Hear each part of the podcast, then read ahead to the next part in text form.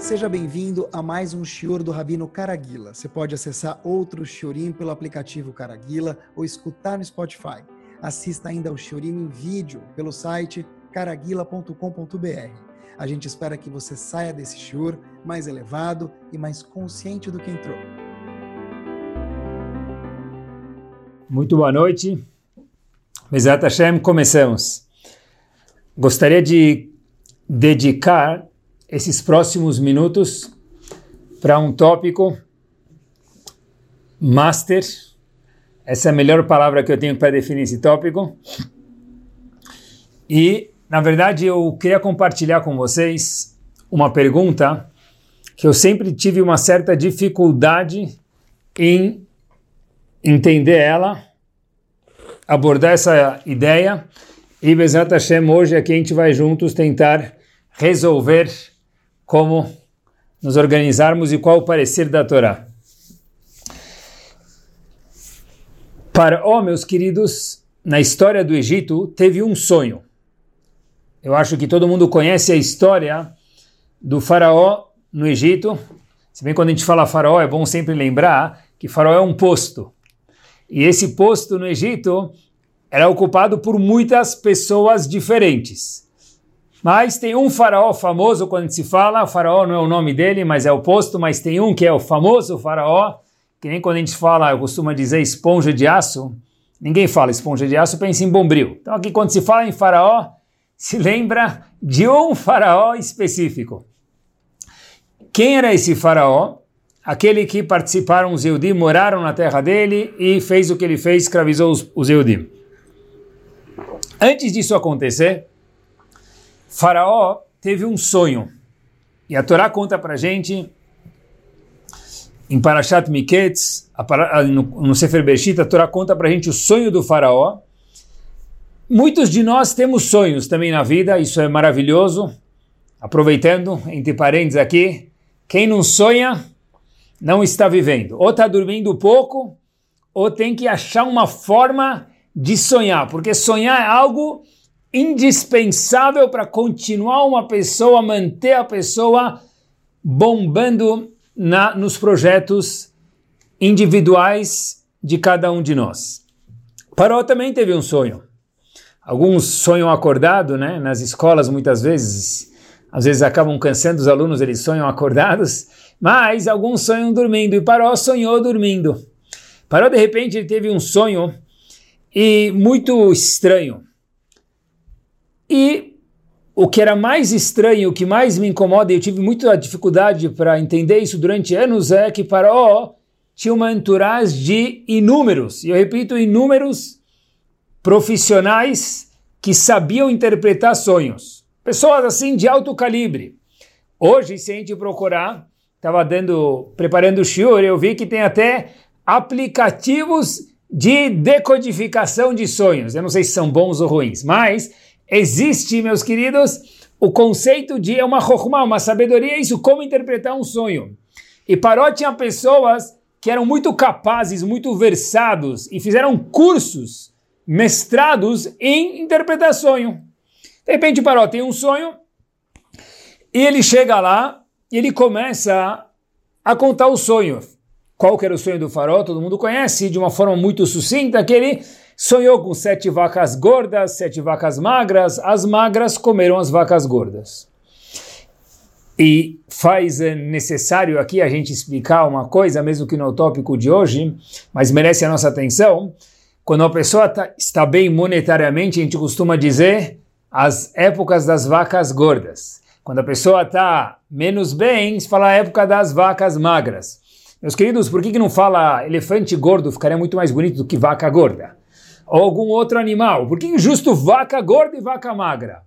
Resposta simples: tudo vem da Torá. Quando a Torá falou que define-se fartura com vacas gordas, a gente vem no século 21 em português falando vacas gordas. Não sabia porquê, mas agora sabe.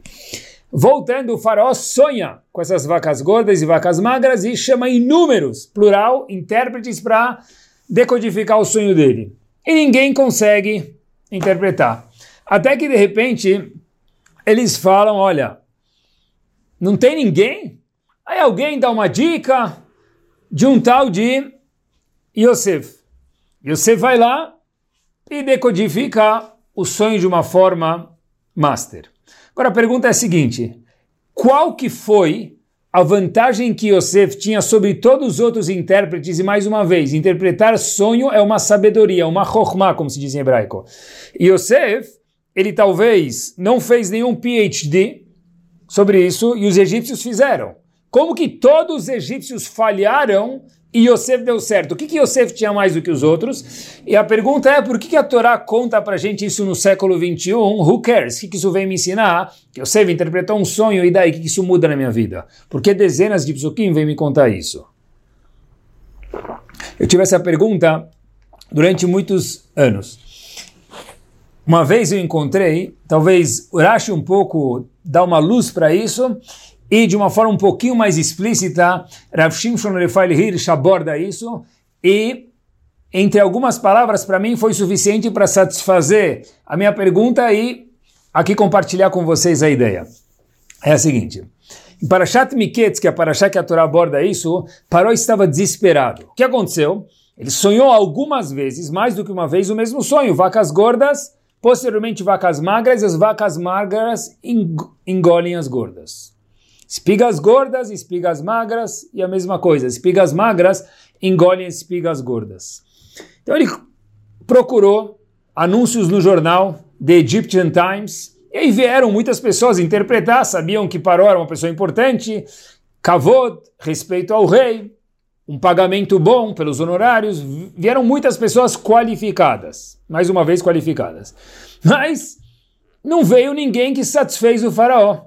Até que de repente, queridos, vem, ele parou, fica desesperado, ele coloca mais uma vez, quando a gente fica desesperado, a gente tenta todos os recursos, falando para o Farol, tem um cara lá na prisão, eu não sei se vai te satisfazer, Farol, mas é, é o que temos, e ninguém te satisfez, é o último recurso. Manda trazer ele. Quem era? Yosef. Então vão na prisão e falam para Yosef, olha, o Farol está te chamando. Então Yosef logo pensa para si mesmo, o que, que ele já quer de mim? Ficou preocupado. Mas, se o rei mandou eu ir lá, então conta a Torá para gente que Yosef teve que se trocar, tomar banho, se afeitar, fazer a barba, o cabelo, se arrumar, porque em respeito ao rei. E a gente deve respeito sempre às pessoas nobres, com certeza. Ele entra lá, e, o fara... e Yosef, isso que a Torá conta para gente, escuta o sonho do faraó, e Yosef diz ao faraó o seguinte, olha faraó, eu não sou a pessoa que tanto entende de sonhos, mas o que Hashem me contar eu vou passar para você. Eu pensei que talvez aqui, queridos, teria alguma dica que o faraó curtiu isso, porque ninguém falou isso para o faraó. E você foi um pouco mais humilde, falou que Deus me contar, eu vou passar para você. Mas eu acho que isso não é suficiente, não responde nada à nossa pergunta, por quê? Porque faraó nunca reconheceu Hashem, especialmente no começo da história, no fim da história ele foi forçado a reconhecer Hashem, mas no começo não. E dois, a humildade de Yosef é muito linda, mas ainda como que isso interpretou o sonho do faraó e como isso tranquilizou o faraó.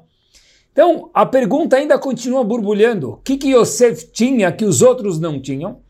E o que que Yosef conta pra gente no século 21, porque Hashem conta isso pra gente.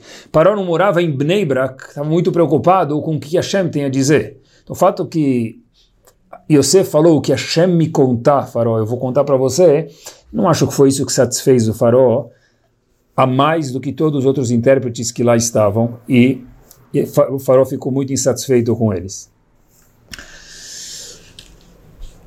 Quando Yosef fala para o farol, diferente de todos, o seguinte: olha, você vai ter sete anos de vacas gordas no português, de fartura, e depois anos de fome. Então você tem que se preparar. Deus está te mandando um sinal para você poder se preparar e cuidar economicamente do Egito. Assim disse o faraó, assim disse Yosef interpretando o sonho para o faraó. Ninguém falou isso. Cada um falou coisas diferentes. Por exemplo, você vai ter sete filhas e elas vão falecer, mas o faraó não ficou satisfeito com isso. O faraó ficou satisfeito com, com a interpretação de Yosef. Que Yosef falou, olha, você vai ter sete anos de fartura no seu governo, posteriormente anos de fome, então a Hashem está te dando uma dica, se prepara aí com a comida para que você possa conter e se organizar nesses anos de fome. O faraó escuta essa inter interpretação, ele fala, uh, Kolakavod, você é o cara! E faz de Yosef o grande homem do Egito. Yosef vira o ministro da fazenda do Egito, a pessoa mais poderosa em todo o império egípcio, fora o faraó. Peraí, o que, que você falou de tão grande? Vai ter sete anos de fome, anos de. sete anos de fartura, melhor dizendo, anos de fome, e se prepara para isso. Qual foi a grande, a grande cereja do bolo que Yosef teve a mais do que os outros na interpretação? Não falou nada muito, muito, muito assustador para a gente, nem inteligente. Essa é a pergunta que eu tive durante alguns anos. Parou, chama ele Ish Venavon, você é um homem sábio, um visionário. Não falou nada de especial não inventou nenhum aplicativo interessante, não inventou nenhuma, nenhuma tecnologia nova. Meus queridos, a Torá dá uma luz para a gente e isso dá a luz do tópico de hoje à noite, Bezerra Hashem. Olhem que bomba. Diz a Torá que Doshá o seguinte, Vaiomer paró el Yosef. Quando Paró foi falar para Yosef o sonho dele. A Torá introduz o assunto com um verso, com um passuco. Diz a Torá Kedoshá, em Parashat Miketz, Perek Mem Aleph Tedvav, 41:15. Vayomer parou el Yosef, parou disse para Yosef o seguinte: Halom halamti, eu tive um sonho. Farol dizendo mais uma vez para Yosef, o poter enotó. Não tem ninguém que conseguiu me interpretar o sonho da forma que me satisfez. Ninguém. Já tentei muitos. Vani chamati alecha, eu escutei falar de você, parou para Yosef, e aí termina o passuco dizendo, Lemor tishma halom que você escuta o sonho para poder interpretar. Ótimo, Esse é, essa é introdução, e logo o farol conta o sonho, Paró interpreta o sonho como a gente mencionou, e ele vira o bam bam bam do Egito. E a nossa pergunta é, o que, que foi o, a explosão aqui? Se a gente olhar no Passuk, o Passuk próprio dá dica para gente. Olhem que bomba, queridos. Olha como a Torá Kedoshá é precisa. Vayomer parou ele Yosef. Parou disse para Yosef, Halom halamti, o poder notou, eu tive um sonho e ninguém me interpreta. Agora atenção. Vani shamati alecha, eu escutei falar de você.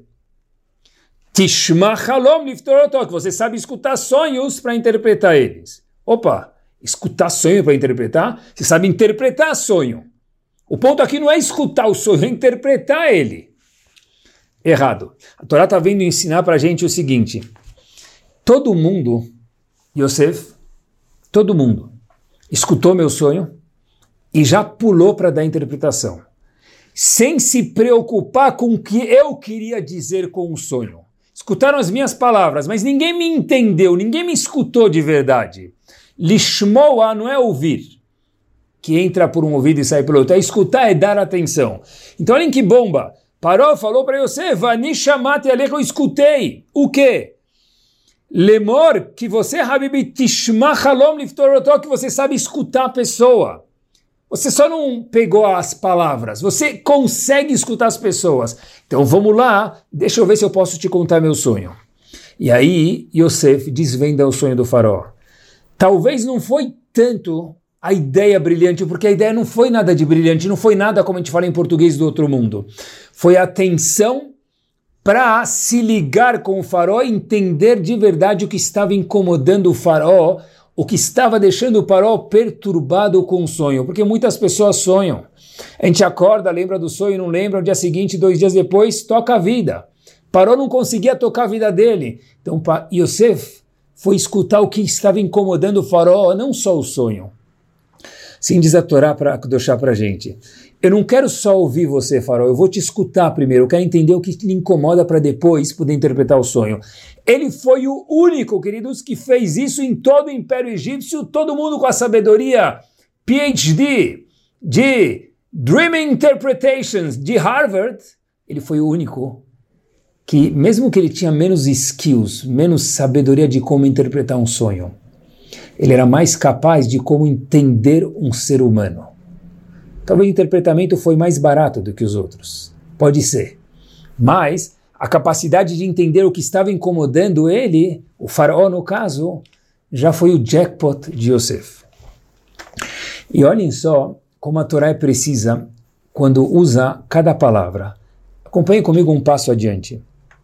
Avram Avinu teve um impasse grande na vida dele. Qual o impasse? Avram Avinu teve dois filhos. Um dos filhos chamava Ismael. Avram Avinu casou com Hagar e teve Ismael. E posteriormente, Avram Avinu, casado com Rivka, com Sará, desculpem, com Sará melhor dizendo, teve Yitzhak. Então, Avram Avinu ficou na dúvida. Ismael não era boa companhia. Yitzhak era uma ótima pessoa. Deixo ele em casa um com o outro ou não? Será que Yitzhak vai influenciar Ismael?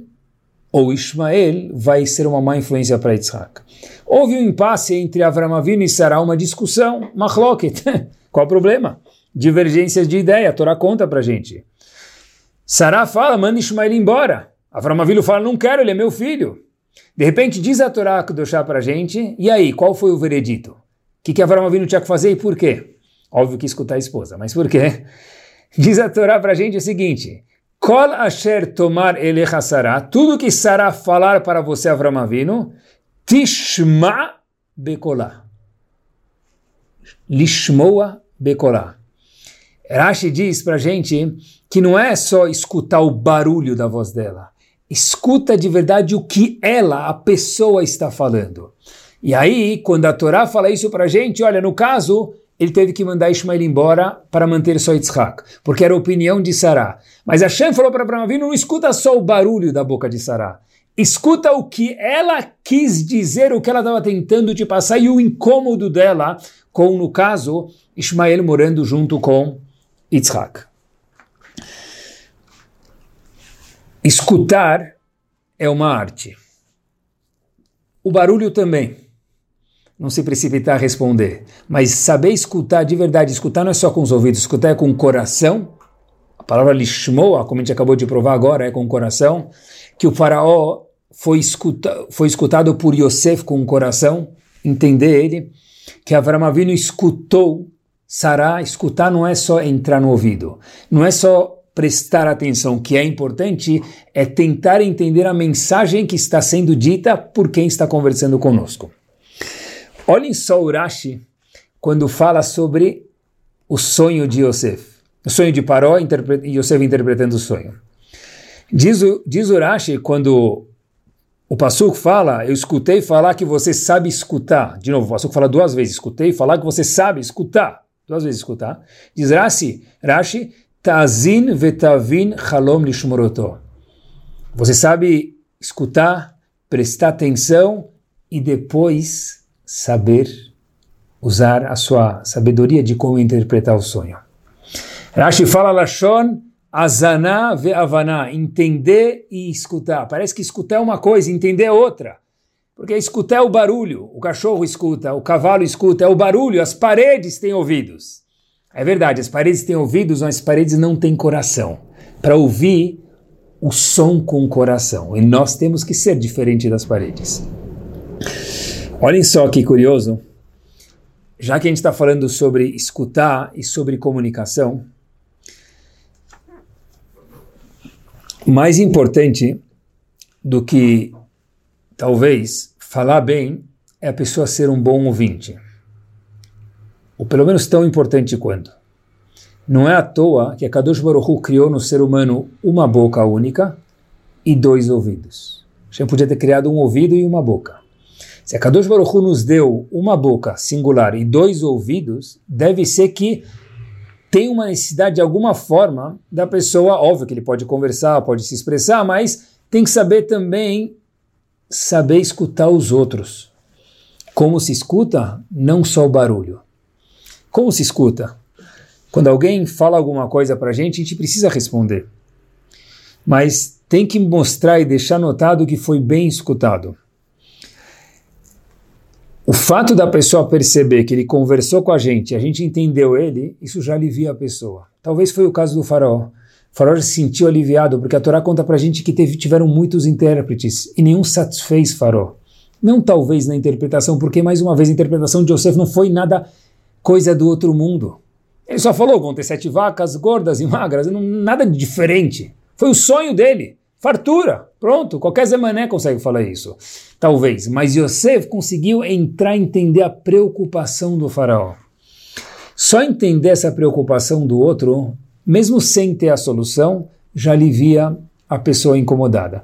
Muitas vezes, quando a gente escuta alguma coisa, alguém traz um problema para a gente, a gente já logo tenta, puxa vida, deixa eu quebrar a cabeça enquanto ele está falando para ver se eu consigo ser o homem aqui salvador de como resolver a parada. E a resposta é que, óbvio, se tiver a solução, por que não? Mas muitas vezes o segredo não está na solução, tá? Está em grande parte, talvez, pode ser que até maioria, depende do caso, de entender a pessoa e a pessoa ficar mais leve, porque alguém não me escutou, alguém me ouviu, alguém me entendeu. É um escutar plus, é um escutar com compreensão. Como se faz isso? Qual a diferença entre um escutar banal e um escutar 2.0, talvez em português ouvir, um, um escutar mais sofisticado? De uma forma muito breve, fiquei pensando comigo três técnicas práticas. A primeira, obviamente, é não interromper quem está falando conosco. É isso. A pessoa está falando com a gente, preste atenção nessas três técnicas, por favor. Primeira, não interromper ele. Deixa a pessoa terminar a frase. Todo mundo gosta de falar. É verdade. Mas a pessoa tem que deixar o outro falar. Obviamente, contam que o marido uma vez chega reclamando, ele fala: Poxa vida, está um pouco difícil a noite na minha casa. E aí o rabino pergunta para ele, mas por quê? Fala que a minha esposa quer me contar o que ela fez durante o dia. Ele fala, qual o problema com isso? Ele fala para o rabino, olha, rabino, o dia dela tem 16 horas, ela quer me contar as 16 horas em 16 horas eu preciso dormir. Então, tudo bem, tudo tem limites. Mas não interromper a pessoa faz a pessoa se sentir escutada, é o lishmoa. Não é só que as paredes têm ouvidos. É o ser humano tem um ouvido 2.0. Ouvido 2.0, o escutar do ser humano, número um, não interromper. Número dois, quando alguém conta alguma coisa para a gente, talvez alguém que a gente tem um certo, entre aspas, poder sobre, um funcionário ou um filho, alguém que a gente está esperando da gente ser reprimido ou não deixa ele ou ela terminar, não julga. Até ele terminar. Porque se no meio do caminho eu pulo e falo isso errado, fez mal feito, alguma coisa assim, eu acabei tirando da pessoa a oportunidade dele se abrir comigo, porque veio me contar, é porque ele precisava se abrir, e dois, ele não conseguiu passar a mensagem por completo. Então, não julga até terminar de escutar. E a terceira e última técnica prática para a gente quando se trata de comunicação é a pessoa mostrar que de fato ele está escutando. Porque eu posso, primeira técnica, não interromper, mas posso estar no mundo da lua. Óbvio que não vou estar mexendo no celular, estou olhando para a pessoa, mas posso estar pensando em outra coisa. A gente falou sobre não julgar até a pessoa terminar de falar. Mas como eu mostro de verdade que eu estou interessado nele ou nela e que eu estou escutando de verdade? Como?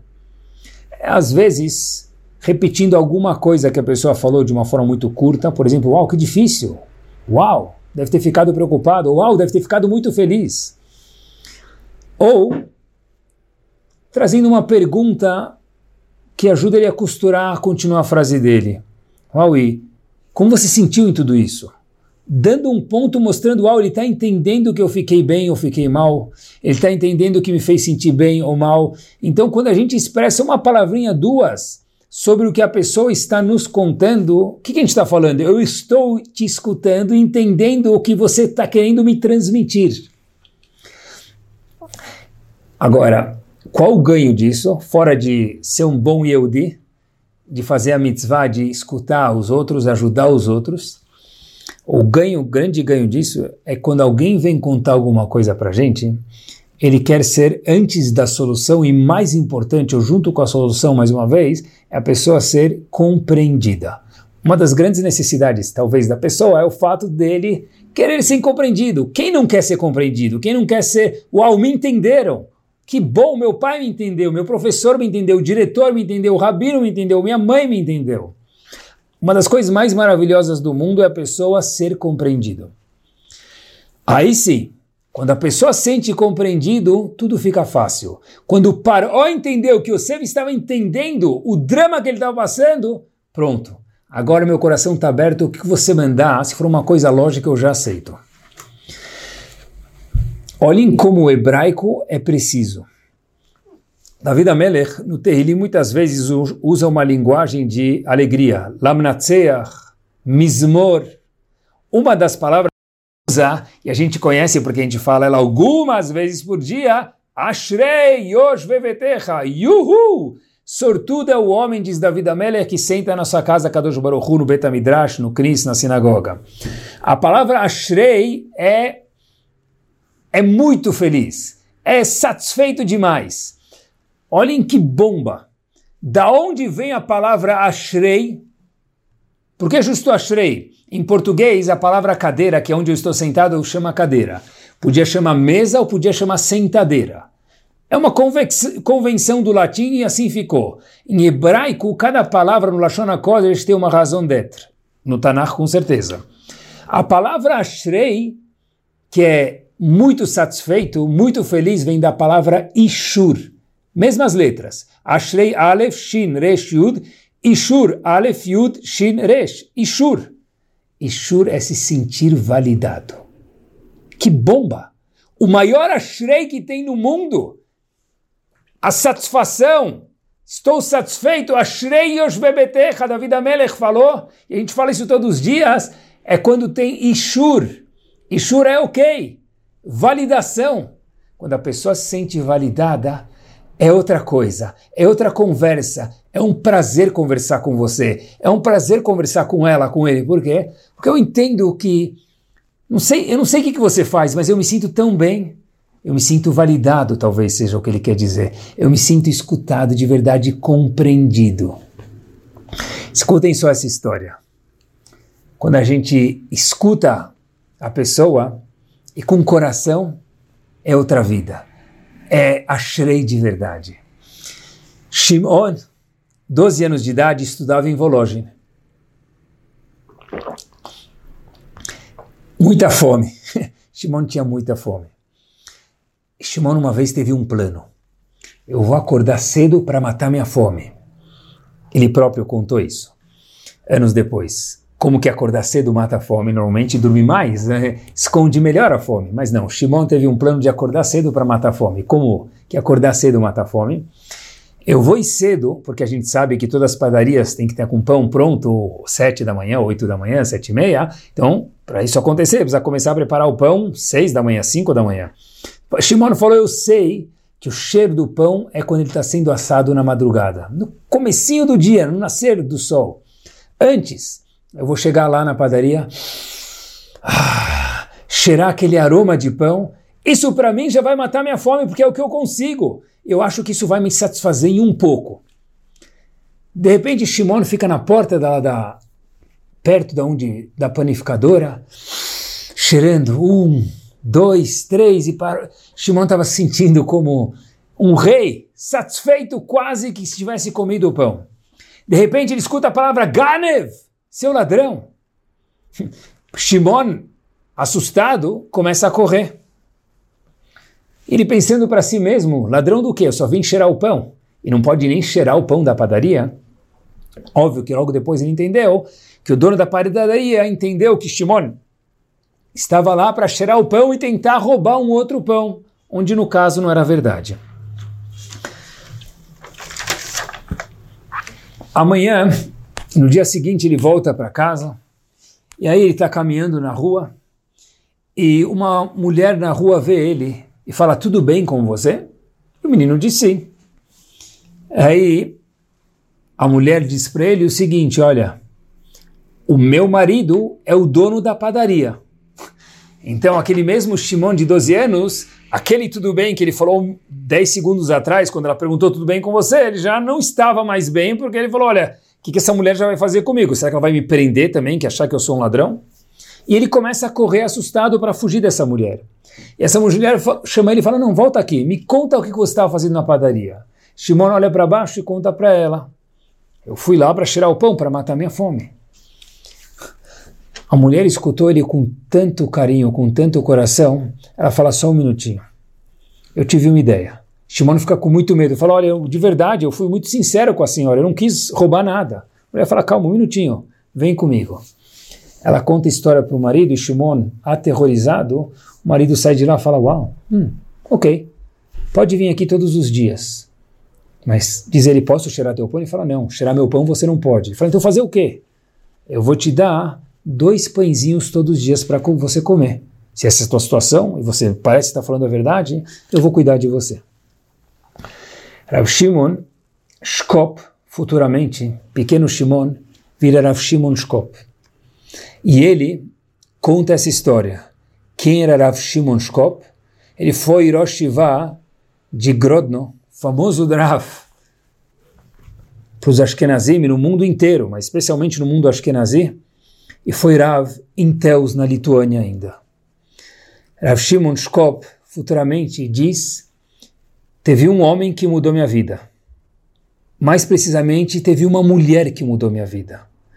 Aquela mulher que me escutou, que não me deu os ouvidos, me deu o coração, fez com que o marido dela mudasse minha vida.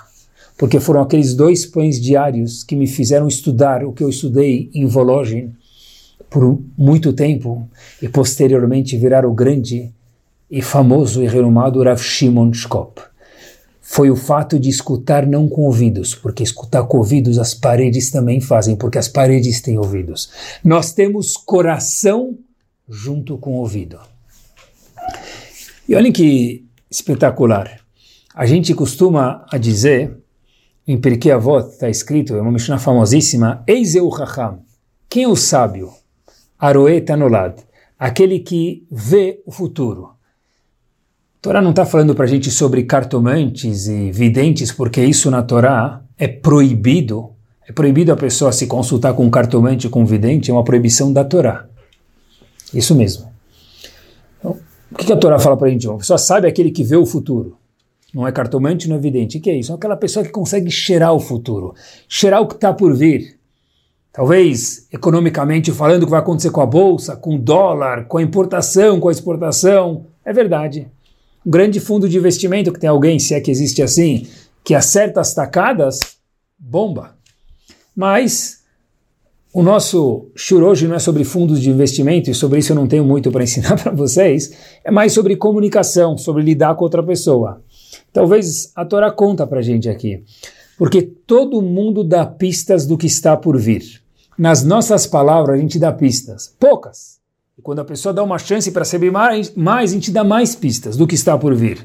Pessoal, começa a falar alguma frase, alguma coisa, ele está dando um indício que eu estou chateado, eu estou preocupado, eu estou feliz. Essas palavras é Eiseu Raham, quem é o sábio? É aquele que dá chance para aquela pessoa se abrir para nós podermos de fato ver o Nolad, a gente vê o futuro, porque a pessoa de verdade dá pistas do que está incomodando ele e como ele vai agir no futuro. E a gente pode mudar isso através de uma escuta carinhosa. Qualquer um pode virar um raham através de Roe Etanolad. Como se vê o futuro? Não é cartomancia, não é previsão do futuro, porque é fácil. Se a gente escuta a pessoa com carinho, todo mundo, meus queridos, um filho, uma filha, ele conta, um aluno, quem que for, ele fala, olha, é uma, não estou preocupado, mas não tanto. Aquele não tanto é para cobrir, de verdade eu estou preocupado. Me conta porque você não está tanto preocupado. Só escuta. Só escuta. Talvez ele fez certo, talvez ele fez errado. Deixa ele terminar a frase, deixa ela terminar a frase. Raveru Hamimid fala para gente uma coisa muito interessante sobre os faradim em especial, talvez alguns acho que Nazim também tem, mas a ideia é verdadeira para todo mundo. Dão brachá para os filhos na sexta-feira à noite. E Raviru fala que tem brachot que são efetivas e tem brachot que a gente chama de brachá levatalá, uma brachá em vão. Diz ele qual a diferença entre uma brachá em vão e uma brachá efetiva no caso de dar uma brachá para um filho ou para uma filha. Diz Raviru Hamemir muito simples. Quando Yaakov foi dar brachá para os filhos dele, Yaakov foi dar brachá para os filhos no que os filhos queriam ser. Dentro dos poderes, das kohot, das virtudes que os filhos tinham. Quando um pai de Zraveru Hamimir dá uma brachá para o filho, ele fala, tomara que você seja, na cabeça dele, um, uma pessoa sucedida, e na cabeça dele está um médico, ou um advogado, ou alguma coisa que o filho não tem essa capacidade, não tem essa vontade de Zraveru Hamimir, isso é brachá levatalá, uma brachá em vão. Porque uma brachá de verdade é conforme as tendências dele ou dela, da brachá para que isso seja utilizado de uma forma boa e com as suas virtudes você canalize isso para o bem. A brachá que a gente dá para os nossos filhos na sexta-feira à noite é que você seja responsável e o que for.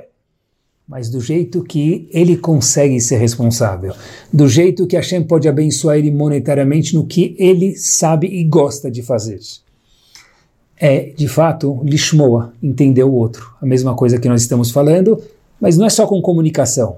É no trato, no olhar, no conviver com a pessoa e esperar da pessoa o que ele é e não o que nós gostaríamos que ele fosse ou que não o que nós ficamos frustrados na nossa infância que a gente não virou e ele precisa ser ou para me projetar bem na comunidade. Eu queria dar um passo com vocês adiante é o seguinte, nessa fase final do Shur, e conversar com vocês sobre algo que talvez a gente tenha escutado a famosa frase que vira música e vira lema, e por coincidência, para que todos saibam, é um passuco no Sefer Torah. No Sefer Vaikra, famoso passuco, Ve'ahavtal. Quem falou isso não foi Rabi Akiva nunca. A Torá Kudoshá fala para a gente isso. Ve'ahavtal meu próximo como a ti mesmo. O Rabi Akiva adicionou, de uma forma brilhante, o que? Que isso é uma regra bomba da Torá. Mas o passuco, Ve'ahavtal ele consta na Torá Kudoshá. E o Ve'ahavtal re'achá, a gente conhece ele muito bem. Ame o próximo, isso é uma coisa que vira até não judaica, né, de uma, sem desmerecer a Torá, que Deus me livre, mas se fala sobre isso em inúmeros lugares, religiosos ou não. Vira uma coisa, até me permitam, Hello Kitty, fofa. É verdade. Mas para nós isso é uma coisa kadosh, importante. Muito se fala sobre o Ve'avtal Reachami, o próximo. Pouquíssimo se fala, eu nunca escutei falar, e eu repito, eu nunca escutei falar sobre a última palavra camurra, como você. A gente fala sobre o outro, tem que gostar do outro, tem que aceitar o outro. Mas e o você? Meus queridos, acompanhem comigo. Respeita o outro, escuta o outro e é importante. Mas nessa fase do Shiro eu queria dar um passo adiante. E o camorra? E o você? A gente esquece dele. Ame o outro como a ti mesmo. E o meu, eu mesmo. O que eu quero dizer com isso? Fiquei pensando bastante, acho que tem uma pérola aqui dentro. Hoje em dia, com toda a tecnologia maravilhosa que a gente tem, nós conhecemos a Lua, coisa que antigamente falava, você vive no mundo da Lua. Era uma expressão assim incógnita. Hoje em dia não é incógnita, porque para falar que alguém vive no mundo da Lua, precisa ter muita propriedade, porque hoje já se conhece a Lua.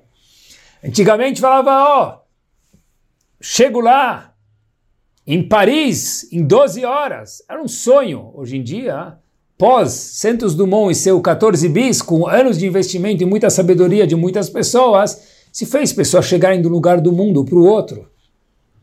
Em 14 horas? Hoje se chega em um segundo. Num celular, num smartphone, se clica e você vê a pessoa ao vivo do outro lado do mundo, onde quer que ele esteja, contanto, óbvio, que haja Wi-Fi, uma boa conexão, a gente vê a pessoa em menos de um segundo. A gente quebrou muitos limites. A gente foi visitar lugares muito longínquos que a gente não tinha acesso. E é algo maravilhoso. Hoje em dia a gente pode entrar na Universidade de Harvard e pesquisar acervos que eles têm, que eu precisaria pegar um avião ir até lá e tirar um xerox e voltar e analisar. A gente faz isso aqui na hora, em segundos online maravilhoso, espetacular e fabuloso. A gente foi muito longe, mas o Camorra ficou esquecido. Ame o próximo. Chega em Harvard, vai longe, vai até longe, chega até a lua. Espetacular e bárbaro. Mas e o Camorra? A gente conseguiu chegar até a lua, mas meus queridos, quantos de nós conseguem chegar até aqui dentro? Até nós próprios? Quem pode se quem pode falar sobre si próprio? Eu me conheço. Simples. Se a gente olhar, a pessoa tem 10 segundos, literalmente. Não falei um minuto, eu falei literalmente 10 segundos livres no semáforo. O que, que ele faz? Ou ele liga o rádio, ou ele mexe no celular. Mas você acabou de ver que não tem mais mensagem. Nós esquecemos de como ficarmos sozinhos. E eu não gosto de falar ficar sozinho porque é meio deprê no português, claro. Não é ficar sozinho, é ficar comigo mesmo. Eu nunca fico sozinho. Eu posso ficar com a Kadosh Baruch que está junto comigo, ou eu, Caraguila, fico com Caraguila, não fico sozinho. É esse trabalho quando eu digo eu de mim mesmo, quer dizer, óbvio que eu estou falando cada um de nós, a gente precisa melhorar, estou falando comigo mesmo. Mas a pessoa precisa aprender a ficar consigo mesmo às vezes. Óbvio que tem que interagir com os outros, conversar, no question. Mas a a gente muito fala do outro, e o camorra. Se eu nem me conheço, eu sei chegar na lua, é mais fácil chegar na lua do que chegar no meu íntimo. E a gente precisa saber nos, cada um a se auto-escutar. Já que a gente está falando sobre se escutar hoje à noite escutar os outros e escutar a si mesmo. Talvez a gente nunca tenha escutado isso, falando sobre escutar em nenhum outro shur, mas eu fiquei pensando bastante, para mim chamou muita atenção. David Amelech falou de Ashrei e Shur, como a gente mencionou anteriormente. Ashrei é, sortudo, aquele que valida, mas não só os outros, se autovalida. Não nas coisas erradas, mas para eu me conhecer, eu preciso gastar tempo comigo mesmo, com a minha pessoa. Hoje em dia está na moda a pessoa pensar, meditar. Na Torá Kedoshá, isso está faz tempo. Quantos Rahamim saíam para o deserto, para os lugares mais longínquos, para meditar um pouquinho, se conhecer? Não adianta sair para o deserto e levar o celular, é melhor ficar em casa sem o celular. Mas parar um segundinho quando a gente tem um tempo livre e falar, olha, do que, que eu gosto, do que, que eu não gosto. Quando alguém chega para a gente muitas vezes fala, olha, eu estou vendo que você está feliz. Eles falam, não, eu não estou feliz. Verdade está, só que a gente não se conhece. Por que você está bravo? Eu não estou bravo. Na verdade, talvez esteja. Mas se eu não sei que é bravo e eu nunca conversei comigo mesmo, nunca prestei atenção estar bravo, então óbvio que eu vou negar que eu estou bravo. Ou vou negar, poxa vida, você falou muito bem. Você fez uma apresentação ma maravilhosa. Não, não, para com isso, não, não fiz nada. Fez sim. Se você sabe que você tem esse dom, conheça a si próprio, saiba se escutar. Porque aí eu vou saber meus vantagens, minhas desvantagens, eu posso cada vez ficar melhor ainda. Ve'avtal muito se fala. E o Kamoha, quem somos nós? Eu vou contar para vocês uma pequena passagem que está na Gemara, no tratado de Yomá, na página 12b. Olhem só o que a Gemara conta para gente. O homem mais maravilhoso que houve na história do Betamigdash era chamado Cohen Gadol. Tá certo que na época do segundo Betamigdash haviam alguns não bons. Na época do primeiro eram maravilhosos. E a Gemara conta pra gente, novidade, para quem não sabia, na época do segundo Betamigdash haviam Koanim, Gdolim, que eles eram corruptos e compravam o posto. Mas, na época do primeiro, eram gigantes. E o que acontece é que a Gemara conta sobre todos os Koanim Gdolim o seguinte. Kohen Gadol era um posto, ele tinha um reserva, que nem no futebol tem um reserva. Quando Gadol era camisa 10, ele tinha um reserva para suprir ele se fosse necessário. A Gemara pergunta o seguinte: um, o Kohen Gadol, por qualquer motivo, teve que sair, o Kohen Gadol reserva entra no posto, e aí depois apita o árbitro, sai Kohen reserva e entra Kohen Gadol. Pergunta a Gemara o seguinte: esse Kohen reserva que entrou no poder, entrou no posto do Kohen Gadol, por um tempo limitado, ele volta. Qual é a posição dele agora? O que, que ele faz? Diz Agmará, e assim fica Allahá na Agmará, ele não faz nada. Ele não pode mais fazer nada. Como assim, diz Agmará? Agmará pergunta, ele pode ser Cohen Gadol? Não pode. Ah, tá bom, então ele pode ser um Cohen normal? Também não pode. Agmará, mas por quê? Agmará falou o seguinte, olha, Cohen normal, ele não pode, ele já estava num posto top lá, Existe uma regra que é na vida a gente sempre sobe e nunca desce. Então a fala, então por que ele não pode ser Kohen Gadol? Deixa ele de, de Kohen Gadol para ele ter os, os, privilégios de um Kohen Gadol, ou pelo menos as restrições de um Kohen Gadol, diz a Gemara. A fala que não pode. E atenção, por que, que o Kohen Gadol reserva, que fez o trabalho do Kohen Gadol e agora volta para o banco reserva mais uma vez? não pode ter nem as restrições de um Kohen Gadol, que eram maiores de um Kohen comum, do que um Kohen normal, Kohen nor, eh, comum. Diz Agmará para a gente, porque o Kohen Gadol vai ficar com ciúmes. Mipneva, que vai ser um desconforto, ciúmes. Que?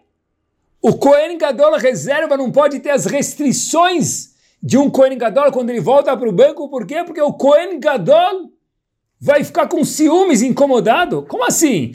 Kohen Gadol, ele era igual um anjo quando ele entrava lá em Yom Kippur. Esse homem vai ficar incomodado? que, que, que estranho! Diz Hashem para gente, nada de estranho. É porque você não se autoconhece, ser humano. No, se eu me autoconhecer e saber que eu tenho sentimentos, todo ser humano é um ser humano. O Kohen Gadol, óbvio, que ele era muito mais refinado, mas ele também tem sentimento. Então, diz a Torá Kudoshá para gente, olha, eu sei quem você é, eu sei que sentimentos você, Kohen Gadol, magnífico, seis estrelas espiritualmente estamos falando, tem, mas você também tem sentimentos. Por isso que depois que o Kohen reserva vai fazer o trabalho dele, ele volta para o banco e perde o posto nem sequer de Kohen e nem sequer de Kohen normal. Por quê? Para o Kohen não ficar enciumado, incomodado. A gente vê daqui que todo mundo tem sentimentos.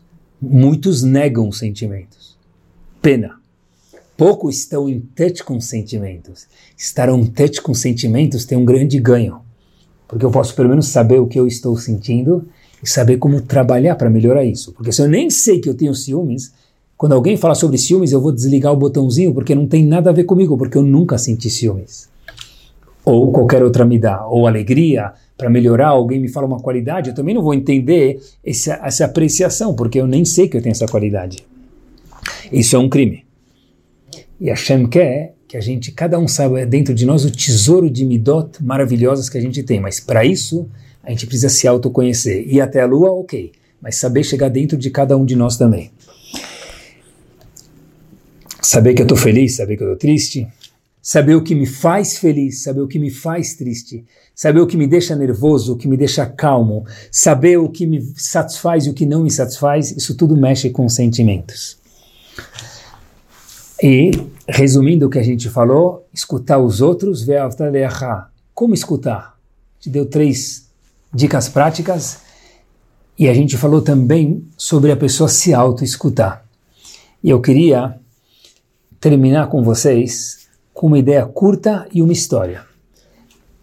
A gente tanto falou sobre escutar, como se fala ouvido em hebraico? Um ouvido, ozen, dois ouvidos, osnaim, e nós temos dois ouvidos. A palavra osnaim, ela é irmã da palavra mosnaim em hebraico. Osnaim, mosnaim, la même. O que, que é mosnaim em hebraico? Balança. Olhem como o hebraico é preciso. Olhem como a Kadosh Baruch criou o mundo inteiro e saber de tudo. Porque hoje em dia, todo mundo sabe, quem tem um pouco de labirintite sabe que a labirintite está nos ouvidos, na região dos ouvidos. Porque o ouvido que dá o equilíbrio para a pessoa. Não só para nós mesmos, quando a gente se autoescuta, como o outro. Quando eu escuto o outro, o equilíbrio do ser humano depende de ser um bom ouvinte, seja eu mim, da minha própria pessoa ou eu dos outros. Por isso que a palavra osnaim em hebraico, meus queridos, não é à toa que osnaim e mosnaim, osnaim ouvidos, escuta, de verdade, mosnaim balança, que traz o equilíbrio, são palavras iguais, irmãs. E com essa história magnífica e verdadeira nós terminamos. A história se passa no Hotel Waldorf Astoria, Israel. Escutei ela de um dos psicólogos participantes naquela convenção. Haviam dois psicólogos, pessoas importantes, que iam expor algo sobre líderes de orfanatos. Então haviam 400 pessoas escutando a palestra e o segundo apresentador contou essa história. A primeira pessoa que foi falar na apresentação era uma pessoa muito formada, muito capaz, com degree pós-graduação e com um posto grande em relação a pessoas de orfanato, etc. e tal, no governo americano. E ele começa a apresentação dele da seguinte forma: Eu, quando tinha segurem-se nas cadeiras. Eu, quando tinha 12 anos de idade, vi meu pai olhar para minha mãe, dar um tiro nela e depois dar um tiro em si próprio. Todo mundo ficou assustado e ficou um silêncio na plateia assustador. E ele continua dizendo o seguinte: depois eu fui para um orfanato do governo e eu sabia que o meu trato lá talvez não seria dos melhores. Eu fiquei dois anos e eu fui para um outro orfanato e aí eu fui minha vida. E vocês devem estar se perguntando, tudo isso contando aquele senhor profissional e muito capaz, o que, que, me fez chegar até onde eu estou? O que, que me fez ficar renomado? O que, que me fez trabalhar no governo americano ser uma pessoa importante nesse field? Disse ele o seguinte: foram quatro palavras. Todo mundo na plateia pegou um papel do bolso, uma caneta e colocou a mão para trabalhar, prontos para escutar o que esse homem ia dizer. O que, que mudou a vida desse homem que viu uma cena tão chocante para ser uma pessoa tão produtiva, tão saudável? Disse ele para todos: soltem a caneta e o papel. O pessoal soltou, obedeceu. Disse ele o seguinte: depois que eu fui para um segundo e para um terceiro orfanato, o que mudou minha vida foi o seguinte: um dos líderes, o chefe do orfanato, que eu estive, um deles chegou para mim, colocou a mão nos meus ombros e me falou quatro palavras: How are you doing? Como você está? Todo mundo ficou olhando, pasmo e falou: Mas que, pensando o que, que mudou? E disse aquele senhor: Não foram as quatro palavras. Foi como ele me falou as quatro palavras. Foi a primeira pessoa que colocou a tônica de verdade na palavra you. How are you doing? Ele estava preocupado com o meu eu. Foi a única pessoa na minha vida que se preocupou com o meu eu. E aí eu senti que tem alguém preocupado comigo, eu me abri com ele, e aí o resto foi, como se fala em português, batata. Foi fácil, foi trabalhoso, mas foi muito fácil, porque tinha alguém que me escutava, tinha alguém que se preocupava comigo, tinha alguém que me deu equilíbrio na vida. E não é à toa que a palavra Shrei, sortudo, é de Shur, alguém me validou. Não é à toa que a palavra Osnaim, ouvido, vem de Mosnaim, de equilíbrio. Que Bezat Hashem, a gente possa ser um ótimo ouvinte para os outros e não mesmo para o nosso camorra e se autoconhecer, e que a gente tenha cada vez mais coisas maravilhosas para escutar dos outros nós mesmos e aperfeiçoar cada vez mais esse talento magno e mor que paredes não têm. Escutar de verdade. Ótima semana a todos.